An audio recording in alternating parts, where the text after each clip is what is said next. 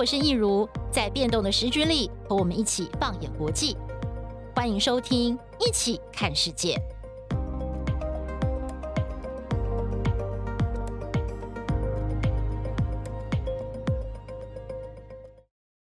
大家好，我是益如，欢迎收听这一次的《一起看世界》Podcast。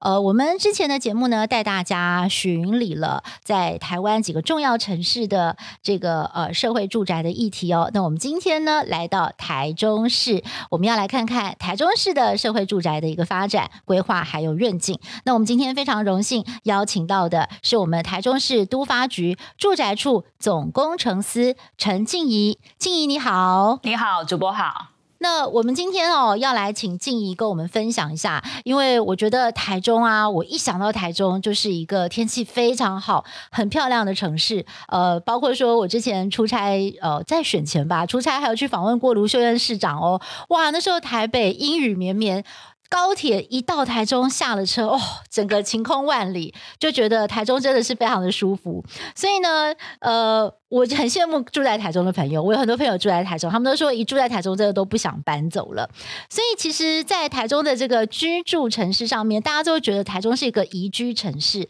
那我们呢，今天来谈的主题啊，就是台中的这个社会住宅的推动跟理念。我们知道，在这次九合一大选当中呢，其实，在六都哦，每一个城市都非常重视。社会住宅的理念跟政见，所以是不是可以请静怡先来跟我们大家聊聊台中在社会住宅的推动跟规划画上面有什么样的构想？好，谢谢谢谢益如主播。其实，在台中啊，因为现在呃社会住宅算是一个显学，现在六都大家都在拼社会住宅的政策。那我觉得，就像呃主播刚刚一开始开头在说的，台中是一个很宜居的都市嘛。那所以我们在思考台中市的社会住宅，它到底有什么是呃可以去超越双北的部分？那我们想谈的是说，虽然大家都很在意的是量，那在台中我们觉得更在意的是说，哎，那如果住在台中的社会住宅，它会不会有呃很舒服的，或者是得到跟其他都不一样社会住宅的概念？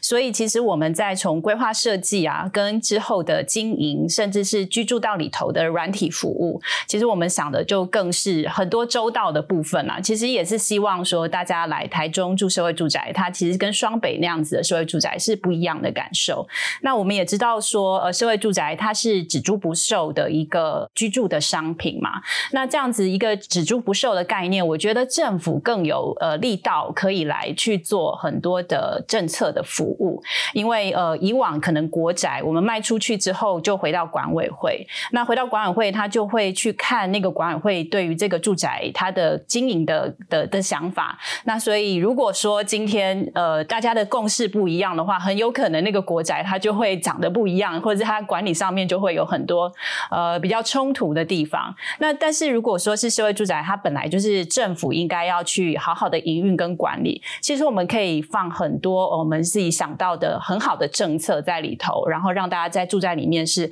很舒服的，而且是很好的管理。所以它其实一直以来在台中市在做呃社宅，市长也一直在讲。我们盖的不是豪宅，其实我们盖的是豪宅，所以我们希望把这样子的概念跟理念落实在台中的一个居住政策。嗯，对，其实啊，我有注意到，就是在六都啊，大家的这个社会住宅都盖得非常的漂亮。我们过去就是比较旧的观念，可能会想到以前就是我们小时候常常看到的国宅。国宅呢，就是呃，其实那个时候也是很用心设计啦，然后就是那个时候就是直接卖给民众，但是现在就是改了一个观念。就是只租不卖，而且我们发现说呢，其实社会住宅的设计哦，就是在这整个空间的设计跟规划上面，每个政府真的都是非常的用心。像是台中社会住宅最近就有很多的好成绩哦。我举一些例子，像是这个东区上五段好宅，还有北屯区北屯好宅，也获得了二零二二年国家卓越建设奖两个大奖。两大奖项后，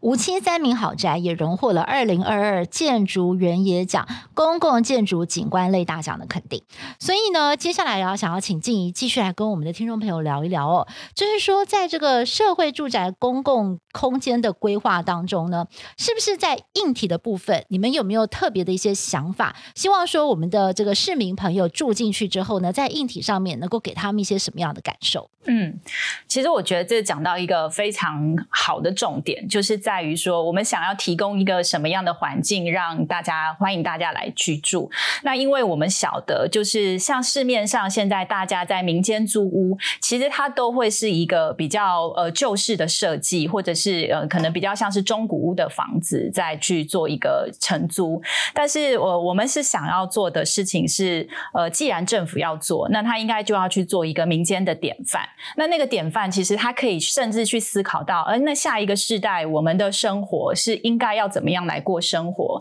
那我们想要的一个生活形态是什么？所以其实我们进呃导入很多，当然很多建很好很优秀的建筑师跟着我们这一路一起一起在讨论这个这个议题。那所以我们其实找到一个很重要的想法，就是呃物理环境。那物理环境是什么？就比如说我们需要阳光、空气、水，每个人生活的他都需要这样子的元素。那我们也知道说，在外面你的租屋很有可能你租到的是一间套房，那它可能甚至连呃对外窗都没有，那它的呃走廊跟通廊它都是很呃比较。呃，昏暗的，那你跟邻居的交流的空间，它会是窘迫的，它不会有呃很好的可以呃大家可以交流的地方啊，甚至是我甚至要见到阳光，我可能要走出家门，然后我才有办法见到光，光是射不进来的。那在这更别讲通风了。所以对我们来说，其实，在居住单元的设计里面，我们认为通风跟采光它是必备的，嗯，因为它是一个人基本的需求。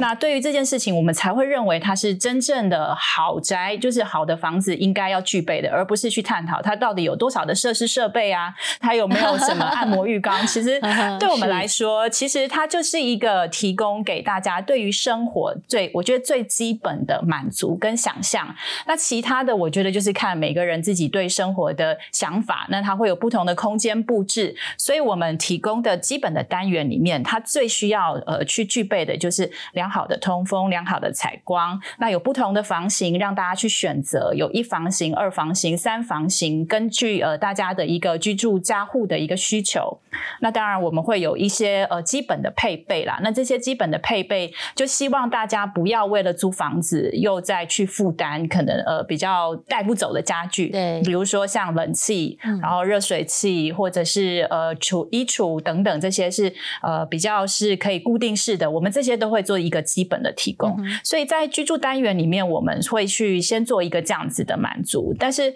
呃，我觉得比较厉害的是台中的公共空间。嗯，那为什么我会谈公共空间的原因，是因为大家在台中看到现在有在营运的社会住宅，都会有一个很棒的特性，是因为它可能是一座公园，它也可能是一个呃邻里一个很好的活动中心，那可能也会是一个呃很好的开放空间。那上呃里头有幼儿园。有日照中心，它是一个很很完善的公共设施的一个呃。呃，据点应该是说，大家可以到那边去做你任何想做的事情。那它就是颠覆了我们对于居住这件事情的想象。比如说，假设我是一个年轻家庭，那我如果孩子还很小，那我下面就有一个托婴的设施，我其实我就放着，我就可以去上班，然后回来之后我再把它领上去，我就可以把孩子带回家了。对，是。那如果说要去遛小孩，要去晒太阳，要去骑脚踏车，在楼下就不用到公园，楼下也可以这样做。那除了满足自自己的呃，就是呃。自己的住户之外，就我们社宅的住户之外，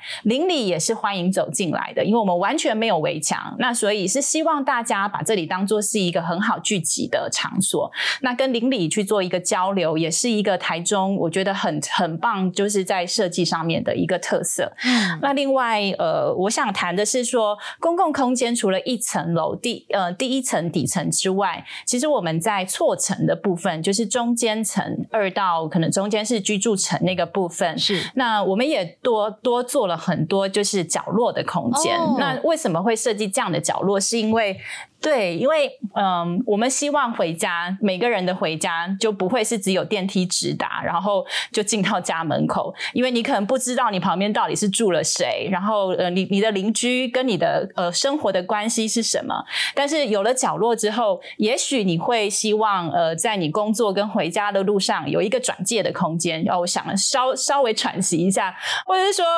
跟老婆吵架，或者是怎么样，你可以出来先透透气，然后再回去。这样，对对对，我觉得那是一个很好的设计，因为呃，你借由在那个空间的活动，你会知道说，哦，原来我家它旁边，呃，我家旁边住的是一个呃带带着两个孩子的家庭，然后呃，原来小孩这么可爱。那其实有一个这样子呃简单的交汇跟交流之后。你之后在居住上面，或许可以做到一个互助的行为。像我们自己里面的住户很可爱，他们就会常常说：“哎、我就发现他们家有小朋友，那我今天自己做了蛋糕或点心，然后我就想说，哎、那我自己多做，我就分享给隔壁的的家庭，大家一起享用。所以，我们就是渐渐去看到。”空间的引导，然后去做到一个住户的交流，是一个就是真的是达到我们当时在设计对于这样子的想象。其实静怡，你讲到这个啊，我真的超有共鸣的，因为我住在台北，我们就是我们的现在这种都是所谓的呃大楼嘛，有电梯的这种大楼，其实也。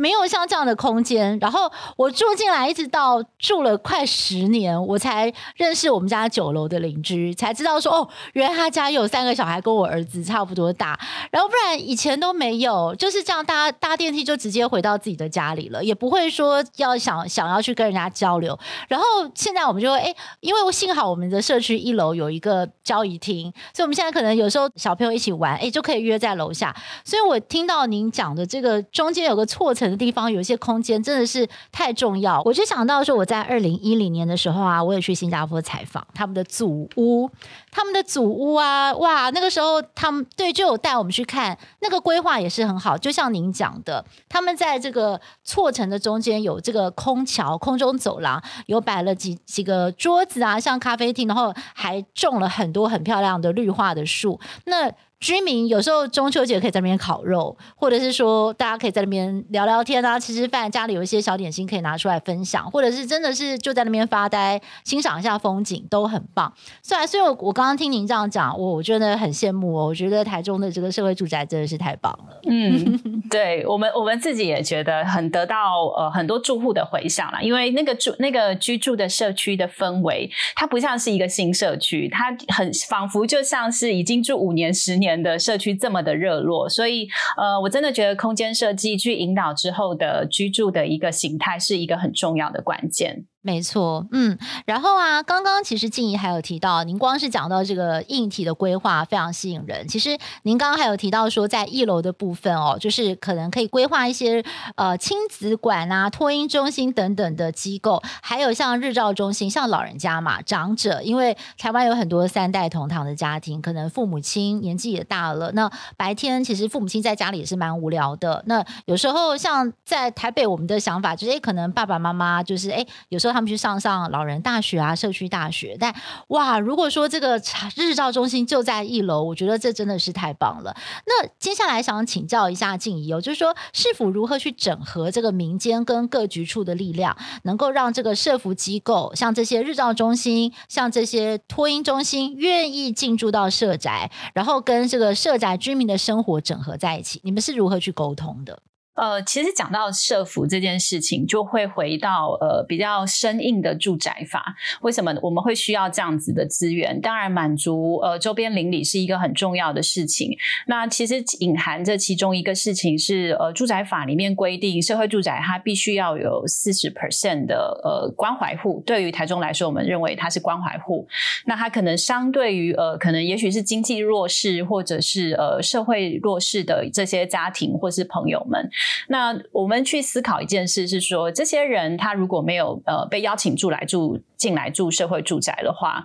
他其实也是散落在呃民就是各地的住宅单元里面。那有时候我们会看到一些呃可能或许在一开始呃有一些呃征兆再去发生的时候，其实有些这些家庭是没有办法得到很好的援助，因为很有可能他资讯落差是大的，他不晓得要怎么去寻求协助。那等到事情发发生了，才会有一些社会事件的产生。那我们会希望说啊，既然这样子，那你住进来社宅，那又有政府的资源，那何不应该要把呃一些社会资源把它带进来？因为我们本来就会住这样子的居民在里头。那它其实是跟我们都会想说，哎，那它会特别的不一样吗？也不是。其实一开始我们就会想说，哎，那会不会变成什么样？大家觉得很负面的一个住宅类的商品？但呃。真的入住之后，我们会发现它就是跟平常我们在外面看到的社区是很相像的。那它的好处就是说，今天如果呃我在下面有跟社会局或者是相关的社服团队在这边合作，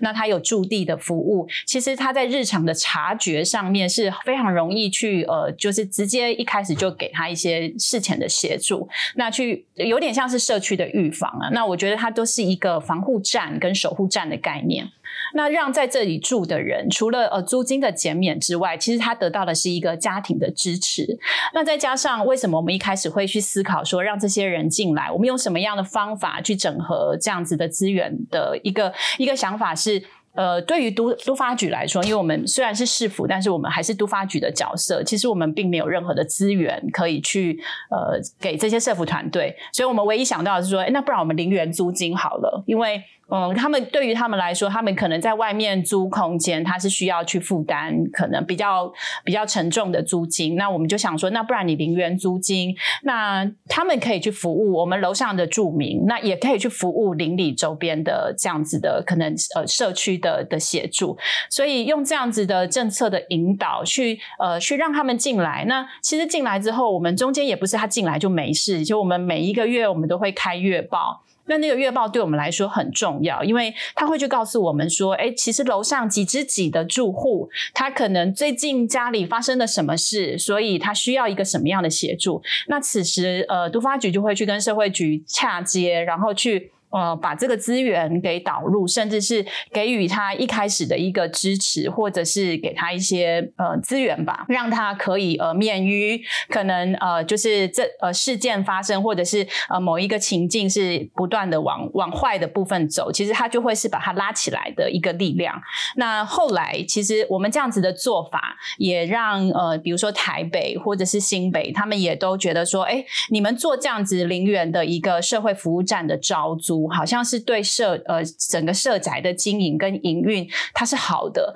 所以后来他们也就是大家就形成一个有一点像是共识吧，就会认为说呃是不是应该要引进民间的力量，大家共同来照顾跟支持政府的这个政策。那其实他都是在做一样的事情，只是只是说呃因为我们今天把它集合在一起了，那我们把这个资源再更做一个统筹的分配跟安排。所以当时我们是用这样的想法去。去去呃，把大家找来。那现在是因为做出了一点点小小的成绩，那大家会知道说，哎，其实社宅是会有一个这样的单位可以进驻的。所以陆陆续续都会有一些呃社服团体或者是呃在做 N NGO 组织这些这些都会都会想要跟我们合作。所以一开始大概是一个这样子的发想，嗯、是、嗯、了解。嗯，其实这就让我想到说，其实这个就是社会安全网的一环嘛。哦，是是是，对，这应该社会安全网一环。而且啊，在国外哦。哦就像在我我我我跟很多就是在美国啊，或者是像欧美社区住过的朋友聊天，他们说其实过去他们会觉得欧美跟台湾最大的不一样，就是说他们觉得欧美的社区的民众都是很团结，有这个 community 的。这个社区意识，台湾在过去，尤其是在城市里面，但是乡下是很有人情味，大家都认识，然后大家都会彼此帮忙。但在城市里面呢，过去是比较少这样子的社区意识，就是大家可能一个电梯上去分两边，就是比较没有交流。哎，但是我刚刚听就是静怡讲这个，我真的觉得这是一个凝聚社区意识非常好的一个设计，就是说让大家住在这里面，不论是说，哎，我们住在一个品质很好的房子，而且我们也跟邻居之间有。很好的交流，那甚至就是说，大家可以互相关心，就是说，大家的家里面如果真的是出了什么事情，那也可以互相的支援跟帮忙，可以这样讲嘛？对不对？对对，没错。那因为楼下的单元除了对，除了这样子的设施之外，有一些是商业店铺的招租。那那个商业店铺的招租，我们我们也是在想说，哎，也许可以用呃社会企业的概念进来设宅。那他有没有透过民间这种呃比较大的公司的力量，然后用社会企业的角度去进到社宅里面去协助？比如说现在有进驻的统一超商，然后成品书局这些东西，呃，这些这些厂商其实他们。提供不同的软件的服务，其实也不会是这么硬性说你一定是日照中心或是什么样的的单位进来，它是更是贴近生活的一些伙伴的加入跟支持，然后去让社宅的生活是更完整的。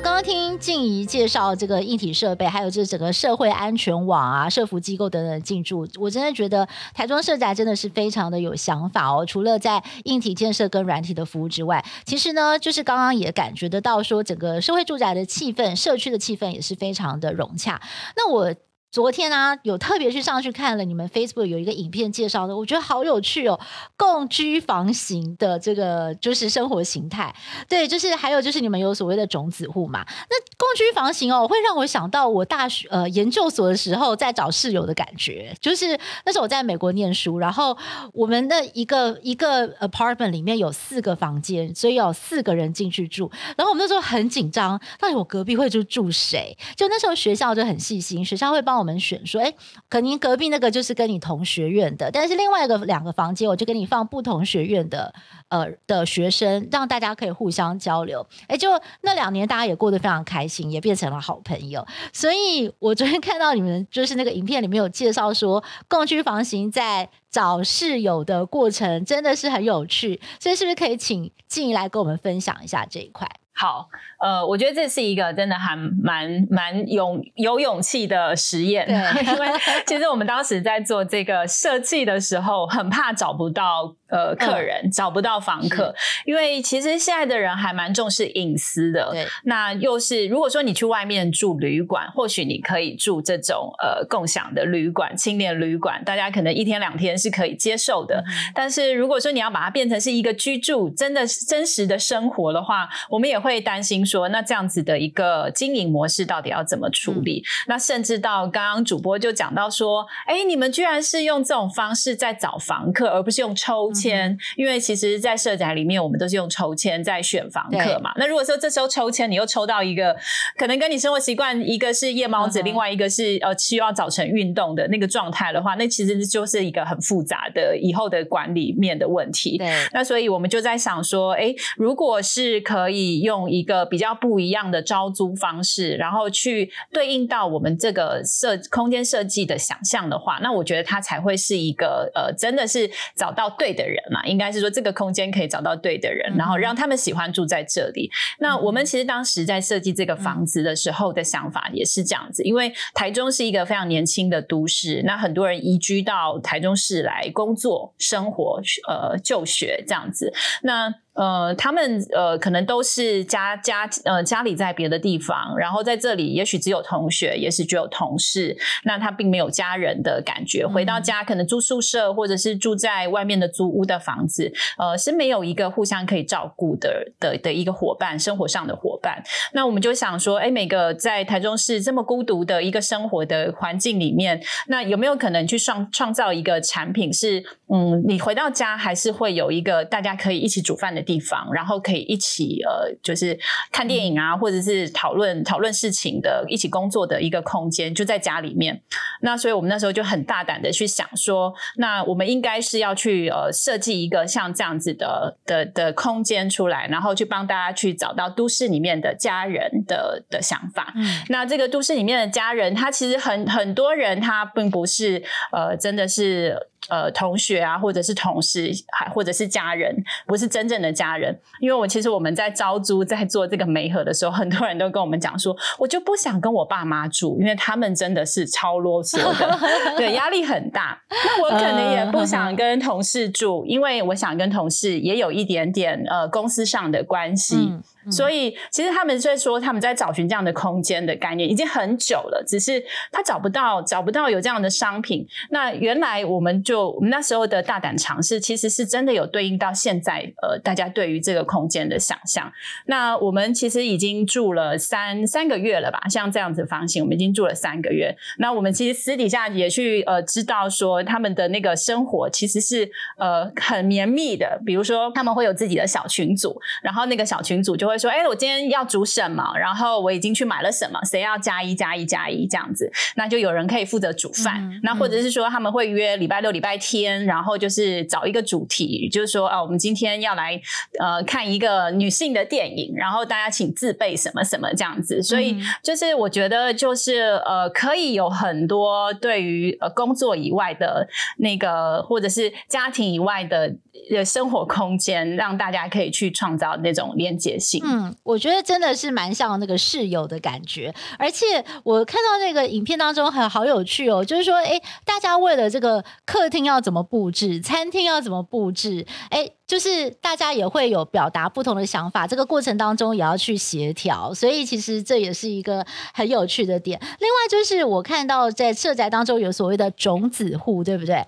那种子户啊，他们要来举办社区活动，他们有负担什么样的义务，或者是说他们在这个呃。租屋上面有什么比较优惠的条件吗？基本上在一开始台中市呃社宅在招租的时候，我们都有一个比较特殊的五趴，是希望免抽签，但是他是呃透过他的提案，哦、那他的提案可能是说是哦，我很会做菜，或者是我很会聊天，哦、所以我会负责跟。找一个时间跟大家聊天，或者是我我我会找一个时间跟大家就是做菜的分享等等，就是你只要可以提出你的想法跟大家共享的计划，一个月两小时。那如果通过你的通过我们的审查，你的提案就其实就可以透过免抽签的方式进来设宅，嗯、所以它没有租金比较便宜，它就是一股热忱，然后他必须要提案，嗯、然后就可以住，对，他就必须就必须要去呃，就是做这些事情。但是啊，我我。觉得